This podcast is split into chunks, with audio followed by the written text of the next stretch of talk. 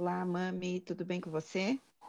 Olá, Cássia, tudo bem? E com você? Tá bom, tudo ótimo. Muito obrigada por estar aqui no nosso podcast. Nós estamos na décima temporada e trazendo um tema bem importante, além do, além do Janeiro Branco, que é diversidade e inclusão. Então, nós vamos começar essa conversa, mas antes eu queria que você se apresentasse, por favor. Oi, é, eu que agradeço, Cássia, por, pelo convite. E, assim, meu nome é Mami Seguti, eu sou autora do livro Amor, uma fadinha muito especial. E eu sou mãe de quatro filhos, né? Tenho é, duas meninas, dois meninos. E eu entrei nessa jornada de escrita por conta do meu filho Henrique Yasuhiro, que é o meu terceiro, e ele, ele nasceu com um T21.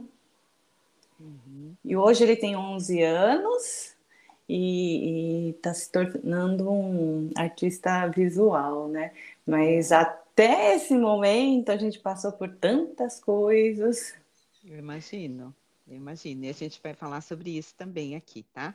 É, vai okay. falar sobre você, sobre essa descoberta, a gente vai falar sobre essas dificuldades e a gente vai falar do seu livro também, que eu sei que virou uma peça de teatro que vai ser é, lançado agora, né, esse final de semana. Esse podcast vai é, para o ar é, no dia 13 de janeiro e a peça da Mami vai estrear no dia 14, certo, Mami? Certíssimo, vai ser a estreia no dia 14 no Teatro Itália Bandeirantes, às 15 horas. Estão todos convidados. Tá bom. O teatro fica onde, Mami? Ele fica na Avenida Ipiranga 344, na Estação República, bairro da República, em São Paulo. Maravilha. Tá bom. Depois também eu vou deixar anotado aqui direitinho para as pessoas é, assistirem a sua peça, né? Porque vai ficar ah, mais um tempo. Vai ficar até julho, eu esqueci de avisar. É todos os domingos Maravilha. até julho. Maravilha. Então, você é japonesa, né? Isso, eu nasci no Japão e migrei para o Brasil com minha família em 73, eu nasci em 71, né? Tá. E, e a curiosidade é que foi no ano que encerrou a imigração japonesa aqui no Brasil. Nossa, sério? Eu não sabia que tinha uma data limite. Tinha, porque é, a autorização para imigrar foi, acho que o último navio que chegou foi em março de 73. Eu cheguei em uhum. janeiro, é pelo Porto de Santos. Uhum. Eu vou te fazer uma pergunta. Tá. Que, se você não souber me responder, não tem problema nenhum, tá? Foi uma curiosidade que me ocorreu agora mas talvez os seus pais saibam, mas também talvez eles possam ter te contado, né? Qual a diferença de chegar aqui no Brasil como, como imigrante ou como alguém que decide morar em outro país? Assim, por, por esse movimento que se encerrou em 73, Três. né? E uma família que decide vir morar aqui, por exemplo, agora. Olha, eu, eu acredito que, assim, na, no período, a gente não tinha essa informação toda de internet que a gente tem hoje, que, que a uhum. informação chega praticamente em tempo real, né? Sim. E, e na época eles eram muito jovens. Que meus pais casaram, acho que com 22 anos, e no ano seguinte tiveram, tiveram meu irmão mais velho, então eles vieram para o Brasil, eles tinham 26 anos, o casal, né, os dois com a mesma idade. Exato, muito jovem. Muito. Eu não teria coragem com essa idade, sabe? Pegar é, filho então, pequeno então... e ir para um país que você nunca ouviu falar. Meu Deus, com uma língua, cultura, tudo muito diferente, né? E, a gente não está falando de sair de um estado para o outro, a gente está falando de sair do outro lado do mundo para o outro. Que na, no, na época eles não tinham assim informações como a gente tem hoje, né? E eu lembro que eles falaram que é, tinham dois países que estavam recebendo imigrantes japoneses, né? Que era o Canadá e o Brasil. E aí eles resolveram, escolheram o Brasil pela, pelo acolhimento do povo. Ah, que interessante. É verdade, nós temos esse, esse lado mais quente, né? Exatamente. Vai, gente, então, eu estou te perguntando isso porque com certeza isso fez diferença não só na sua vida, mas também na criação, especialmente do Henrique, né? É, Sim. É, e aí a gente vai falar como é que foi. Primeiro, você ser mãe, porque você teve dois filhos antes do Henrique, então você teve duas experiências. E como é que foi, mami? Então, é, eu tive a minha mais velha, que é a Denise, quando eu tinha uns 26 anos, 26, 27. E, e eu era, assim, muito perfeccionista para muitas coisas. Então, eu tinha que ser aquela mãe, mãe perfeita, esposa perfeita, é uma coisa bem mais dura, né? Uhum. E então eu era muito rígida, ainda mais pela questão de ser japonesa também, né? Então tinha uma uhum. questão de ah, tá, tá, na, tá na casa do outro, não pode falar alto, não pode bagunçar, não pode, não pode nada, né? Uhum. E a gente vai podando as asinhas. Aí eu tive, depois de três anos e meio, nasceu a Dani. E uma coisa que mudou muito a minha cabeça, é, a Dani era a minha xodozinha, assim, a caçulinha, não que seja xodó, né? Mas assim, a minha caçulinha. E ela era sempre assim, até hoje, né? Ela tem 22 anos, parece que ela tem 12, pela voz, sabe? Aquela voz de criancinha. Uhum, então é muito meiguinha. E, e, e, quando ela completou dois anos, eu me separei do, do pai delas. Uhum. E nessa separação, eu me vi sozinha, porque meus, meus familiares voltaram para o Japão, né? Depois do plano Collor. Foi, meu pai foi embora primeiro por conta de uma. Ele tinha uma empresa com 150 funcionários aqui, né? Uhum. E aí ele voltou para o Japão, fez empréstimo para fazer a quitação dos funcionários aqui. Uhum. E aí minha mãe foi atrás, porque ele sozinho já estava se acabando com a, com a, com, a, saúde, e depois ele levou meu irmão mais novo, e depois meu irmão mais velho resolveu ir. Então, quando estava casada, eu era sozinha aqui no Brasil, né? Uhum. E, e, quando eu me separei, eu pensei assim: poxa vida, né? Eu tenho duas meninas, e se eu morrer, uhum. com que, quem que elas vão contar? É né? difícil demais. Porque eu não tenho a minha família aqui mais próxima de mim. Eu tenho amigos que se tornaram famílias, mas família, família não tenho. Então eu passei também a ter um olhar diferente, olhar assim mais para o mundo também, né? Porque eu falei, de, entre hoje e amanhã é, acontece alguma coisa comigo, as meninas perdem o chão, né? Uhum. Que o pai era meio ausente, né? Então ele trabalhava com eventos, então ele, era eram alguns horários muito difíceis da gente poder conciliar. Uhum. E aí eu comecei também a ter um olhar assim, que a gente cria o filho para o mundo, né? E para o mundo que de repente a gente, em algum momento, a gente não vai existir para estar uhum. acolhendo, estar é, protegendo, né? É, é meio duro, né? Mas a gente acaba sendo, assim, acho que ficando um pouco mais duro e abrindo um pouco mais a mão, né? De, de não ser aquela mãe perfeita que está em todas as reuniões, e se a criança se frustrar, ela vai aprender com a vida, né, que frustrações existem e sempre vão existir, e a gente vai ter que, eh, de alguma forma, saber regular. E isso, eh, eu acredito que seja um aprendizado a longo prazo, né? Ninguém nasce sabendo e, e acho que de acordo com o que vai se vivendo, a gente vai criando uma carcaça um pouco mais resistente, né? Uhum. Gostei da palavra resistente, viu? Não dura. Porque a gente tem que ser resistente, mas a gente tem que ser flexível. Então, essa palavra foi perfeita. Ah, obrigada. E, assim, eu, eu gosto muito da psicologia positiva, né? Uhum. Então, e antes de conhecer a psicologia positiva, eu já seguia esse olhar, sabe? Uhum. Daquela coisa de, de é, que as pessoas falam assim para mim, né? Às vezes, ah, tá difícil. Eu falei, não, não tá difícil, tá desafiador. É isso mesmo. Né? É um desafio. O desafio é para ser vencido. Uhum. E, e a partir dali, algumas é, conversas que eu tinha com minhas meninas, a mais velha, às vezes, ela falava assim, mãe, por que, que você limita a, a Dani, né? Eu falei assim, como assim eu limito? Não, porque quando é comigo, né? Porque a mais velha, eh, ela é muito esforçada, ela é muito séria e, e até assim parecida comigo de ser muito dura com ela mesma, né? Então é aquela uhum. coisa do perfeccionismo. E a mais nova era, como diz a definição da minha filha mais velha, é uma criança feliz. Nossa, que percepção! E ela, ela falava assim, mãe, deixa ela ser a criança feliz. Não precisa, assim, eu sou assim porque eu me sinto bem assim, eu sou desse jeito. Ela não. Então, assim, tem uma questão que eu acabava limitando, porque é, a minha filha é assim, ah, quando eu ficar mais velha, eu vou fazer tal isso, então eu tenho que estudar, eu tenho que isso. E a outra não, ela vivia o dia.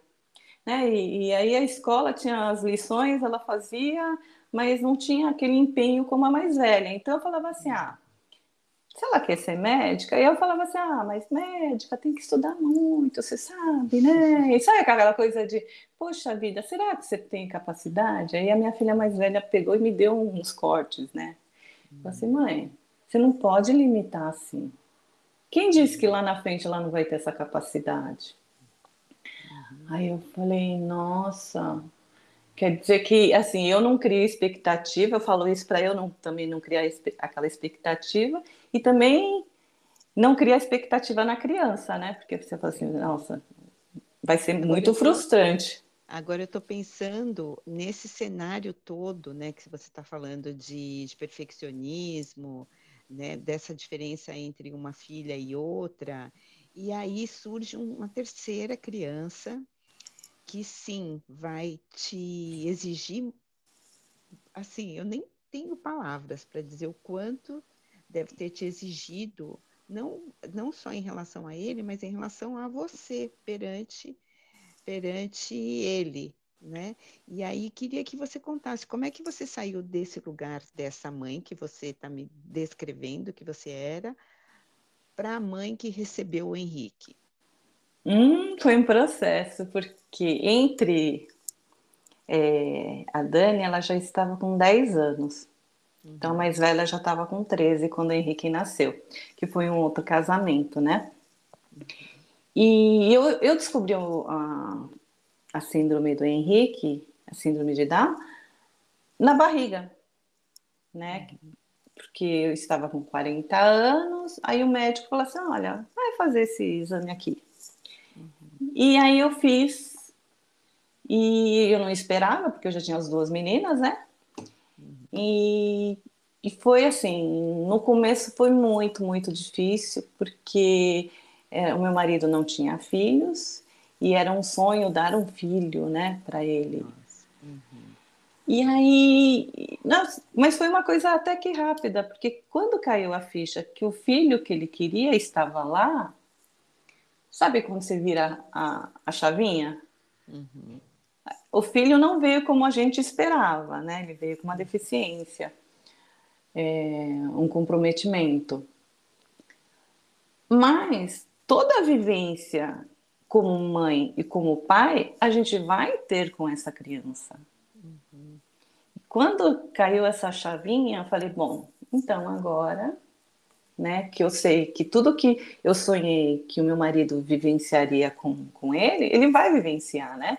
De forma às vezes um pouco mais intensa, um pouco mais prolongada, mas uhum. vai ser vivido. Não foi tirado da gente uh, o filho, uhum. né? Ele só veio de forma diferente. Uhum. E, e, é, e, uma coisa que aconteceu também, quando ele tinha 10 meses, ele foi diagnosticado com um tumor de célula germinativa, né? um câncer de testículo. Uhum. Então foi assim um desafio ainda maior. Uhum. Que quando ele nasceu, ele tinha uma, é, também ele nasceu com uma má formação, né? Ele teve uma hipospádia, que é a uretra, né? Dele não não estava no, onde deveria, né? A saída do xixi não saía na pontinha, mas na base. E nesse meio tempo, enquanto a gente acompanhava isso com o urologista, apareceu câncer de testículo, né? Então, uhum Assim, para a gente ele é, um, é uma inspiração é, e, e, justamente aquela coisa do perfeccionismo não existe. É, eu vi que era uma coisa muito boba, porque hum. eu ser perfeccionista, por que, que eu me exijo tanto se o Henrique que eu tenho na minha frente ele é tão perfeito, mesmo né, tendo esse comprometimento? Uhum. Né? E, e aí eu pensei, para e falei assim, poxa vida, às vezes eu, eu me cobro de coisas assim que eu me cobrava muito é tipo, eu tenho uma rotina eu preciso terminar essa rotina até as 14 horas uhum. porque depois eu tenho outras coisas para fazer e quando eu não terminava eu ficava estressada eu ficava assim mal-humorada uhum. e aí eu, eu, comecei a ver que essas coisas assim é, é, é autorregulação né você também tem que se perdoar que você uhum. não, uma que você não é perfeita, né? Uma que eu não, eu não sou perfeita. Nenhum e, de nós, né? Não, e outra, a gente depende de N situações de fora, porque se eu claro. saio, né? Eu, eu, moro em São Bernardo, eu tenho que, N coisas para fazer em São Paulo e depois retornar. E ali a gente sabe que mora em grandes cidades, que existe o trânsito, que não uhum. depende de mim e não depende do outro. Uhum. Depende do horário, depende de acidente, depende de alagamento, depende de. São N situações que, se a gente não, não tem essa inteligência emocional de falar, poxa vida, isso aqui não depende de mim. Né? Então, vou tentar realocar, vou tentar é, deixar para um outro momento, né? Tentar, assim, também se perdoar, né? Então é um aprendizado assim no dia a dia. Ele está com quantos anos, mami? Hoje ele está com 11 anos. Olha, e outra curiosidade que eu lembrei, ele nasceu no dia 21 de março de 2012. Olha! É o dia. Data importante. É o Dia Internacional da Síndrome de Down. Aí, quando ele nasceu, eu falei para o meu, meu marido: Olha, esse menino não veio a passeio, não, viu? É verdade. que eu é gosto. Eu gosto muito de simbolismo, eu gosto muito dessa coisa Sim. de achar que tudo tem é, um significado. Sim. E tem mesmo, né? eu mesmo. acredito. Eu também. Eu passei por algumas experiências recentes e eu enxerguei, assim, sabe, até quando você é, enxerga na passagem de um de um animalzinho perto de você em determinado momento muito específico, é, um símbolo, uma mensagem, um sinal. Eu acho que isso engrandece tanto aquilo que já é grande, o mistério da vida, né, Mami? Sim. noção, assim, às vezes a gente fala assim, ah, o meu propósito de vida é tal. Quando a gente fala isso, a gente se limita, Sim. É, de alguma forma, mas é importante a gente ter em mente que, sim, existe um propósito para cada um de nós. Agora me fala, e a chegada do seu quarto filho? Então, eu fiquei. É assim, né? Depois que eu tive as meninas e antes de ter o Henrique também, é, eu fui diagnosticada com endometriose nível 3 e meu marido com baixa contagem. Meu Deus. É, e aí nasceu e o Henrique. Assim... Aí nasceu o Henrique, a gente ficava, ué, natural, é. né? Uhum. A, gente não, a gente não fez fertilização, porque na, na época os médicos falaram, olha, pela idade de vocês, né? Que meu marido é cinco anos mais velho do que eu, é, vai precisar fazer fertilização e porque as chances são mínimas. Eu falei, ah, ok, estava sem dinheiro, então não fizemos. Uhum. mas, mas mesmo assim, engravidei. Eu falei assim, ó, um milagre eu sei que acontece. Agora dois.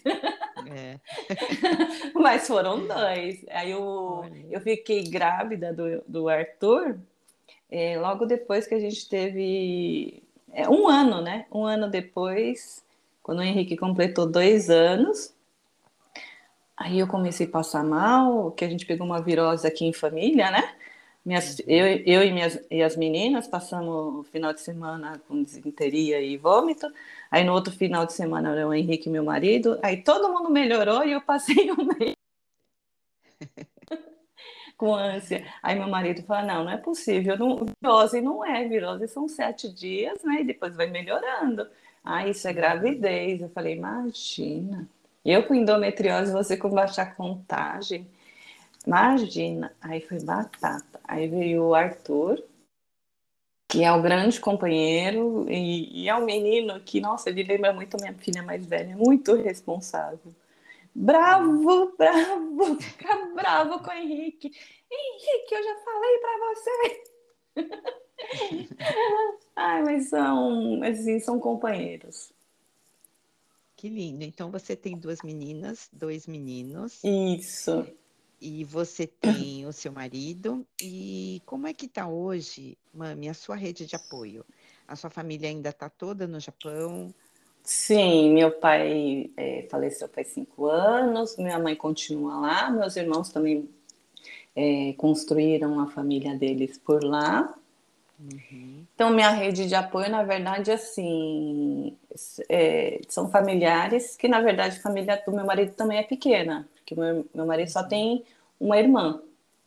Uhum. E a mãe dele que tem 97 anos. Então a gente precisa mais, mais dar suporte do que pedir suporte. Né? Sim, é. Vocês são rede de apoio de alguém. Né? Sim. Mas assim, é, o Henrique ele cresceu, ele está com 11 anos, está com uma autonomia é, tão boa que sabe que não existe tanta necessidade como nos primeiros anos, né, de, de ter uma rede, né? É, eu conto com minhas vizinhas, né? Lógico. Uhum. tem uma vizinha minha que tem dois meninos da mesma idade que os meus, então eles estudam pra, na mesma sala de aula, na mesma escola. E, e os meninos também olham muito pelo Henrique. Então eu agradeço porque eu tenho amigos que acabaram me ajudando como se fosse minha família, né? Uhum. Ah, é tão gostoso isso, né? Sim. É importante, meu Deus. Agora, deixa eu te perguntar, e como é que você se sente? Você, mãe, mulher, agora, né, profissional, mãe, o seu medo, aquele seu medo de. que eu já, eu já escutei de muitas mães esse medo da morte, né? Ai, se eu morrer, o que, que, né? o que, que vai ser dos meus filhos? E no seu caso, agravado pelo fato de você estar sozinha com as suas filhas aqui no Brasil, antes dos meninos nascerem, antes do seu casamento. Como é que você está hoje? Um, eu me apego muito ao divino, né? Uhum. Então, eu confio. Hum, não que eu não pense, a gente planeja, né? Lógico, eu tenho 52 anos, eu espero que minha vida seja longa para que eu possa deixar um, um, um suporte melhor para o Henrique, porque eu acho que é, o que pega muito esse lado financeiro, né? Porque você cuidar de uma pessoa ah, com um pouco de comprometimento, um pouco mais, né? Tem a questão de, além de ter que cuidar de uma pessoa, a parte financeira, porque uhum. existe o gasto, né? É uma, é uma pessoa mais para comer, para se vestir. Então a gente se prepara assim para que eles para que a gente possa deixar alguma renda, pensando né, futuramente em alguma renda para que ele possa ser financeiramente independente. Uhum. É, e vamos trabalhar para que ele possa ser autônomo, né, de, uhum. de poder gerir é, essa questão do, do das contas, né? O que paga, o que não paga, o que, o que se guarda, o que se pode gastar. E eu achei muito engraçado que eu, eu, eu dividi essa preocupação com meu irmão mais velho no Japão. E sabe uma coisa que ele me falou? Hum. Ele falou assim, mãe, eu tenho, eu sou mais velha, mais velho que você, tenho 53 anos, 54 na época. Ele falou assim, até hoje eu não aprendi você vai exigir do seu filho, que ainda é uma criança? Aí eu, aí eu pensei e falei, bom, se a gente colocar no papel que a grande população, né, o grande número de brasileiros não conseguiram fazer, ter a educação financeira realmente, né? É. E todo mundo sobrevive, e mesmo assim, né, é. tendo dívida, sujando o nome, depois limpa, depois aprende. Uhum. Todo mundo sobrevive, ele vai sobreviver, né? E, e aí com essas pílulas né, de, de incentivo também, de outro olhar, a gente vai acalmando o coração, né? Uhum. É, eu, eu entendo esse, isso, né? Que a gente aqui, aqui no Brasil, a gente é bastante desorganizado em termos de, é, de planejamento de, de vida futura, financeira, previdência, né? A gente tem uma previdência que está falindo, que não vai conseguir manter as, as próximas gerações, né? É, eu, eu, eu entendo a necessidade urgente da gente ter educação financeira nas escolas e educação financeira para nós adultos, para que a gente também possa transferir para os nossos filhos. Tudo isso é válido, tudo isso é importantíssimo. E, mas eu também é, compreendo essa essa entrega que a gente faz também para a vida, dizendo eu não tenho esse controle sobre tudo, né? Sim. É, e eu, eu acredito que a vida segue e que a vida vai se, se manter e vai dar tudo certo, né? Então, você vê, a gente tem que equilibrar as, as três pontinhas, né? Sempre. É, o, o trabalho constante, é, a dedicação, mas sobretudo a fé. Né, sim, sim. Acho que é sobre isso tudo no final das contas. Sim, e, e é uma coisa que eu, é, eu, converso muito com meu marido e falo, falo pensa bem, hoje, né? Se o Henrique não tivesse nascido com a síndrome de Down, eu não teria publicado o livro, que, aliás, eu, escre eu escrevia no período que, assim, que ele era ainda pequeno e que eu, eu, eu precisava, aquela coisa, né? Mulher que sempre produziu, né? Precisa produzir alguma coisa para se sentir é, útil, sei lá, né? para me sentir, e não sei, pra, até para extravasar né, a energia que está parada. E aí eu passei a, a, a escrever textos, e, e, foi nesse período que eu escrevi Amor, uma fadinha muito especial, né? Que é uma fada que nasce com a T21, com a síndrome de Down. Então, quando eu foquei para esse projeto, que naquele momento financeiramente não me rendeu nada e, e aliás no Brasil né a literatura uhum. é para quem gosta né? literatura né? arte em geral né Mano? exatamente é para fazer porque gosta mesmo é. e então quando eu foquei é, eu me senti tão importante para mim porque eu estava realizando um projeto que poderia uhum. ser futuramente né publicado e hoje eu vejo, assim, eu tenho um livro publicado, a peça baseado no livro, que o, diretor Milton Levy, quando ele leu o livro, falou, mami, não, vamos fazer essa peça, né? E eu não imaginava o desdobramento, assim, dessa forma, né? Lindo. E o frio, Lindo. e o frio na barriga, porque domingo é estreia. ah, eu, eu, olha, eu, gostei, eu, eu quero muito estar presente. Olha. Eu não sei se eu vou conseguir, porque eu estou nesse momento falando com você de um outro estado. Hum. É, e eu chego em São Paulo no sábado à noite. Então Oba! Vou, vou, vou, torcer. Vou muito para estar presente. Eu ah, vou torcer. conhecer e falar sobre a peça, porque ela é muito importante, muito importante. Você merece todo o sucesso. Ah, assim, obrigada. O tema que você traz é de um serviço social muito importante, mano. E, e é uma coisa assim que veio naturalmente, né? Então eu, eu vejo assim, se não fosse o Henrique nascer com o comprometimento que ele nasceu, da forma como ele veio, eu não teria essa grandiosidade de, de poder é, compartilhar a, essa história né, e outras que virão com as pessoas.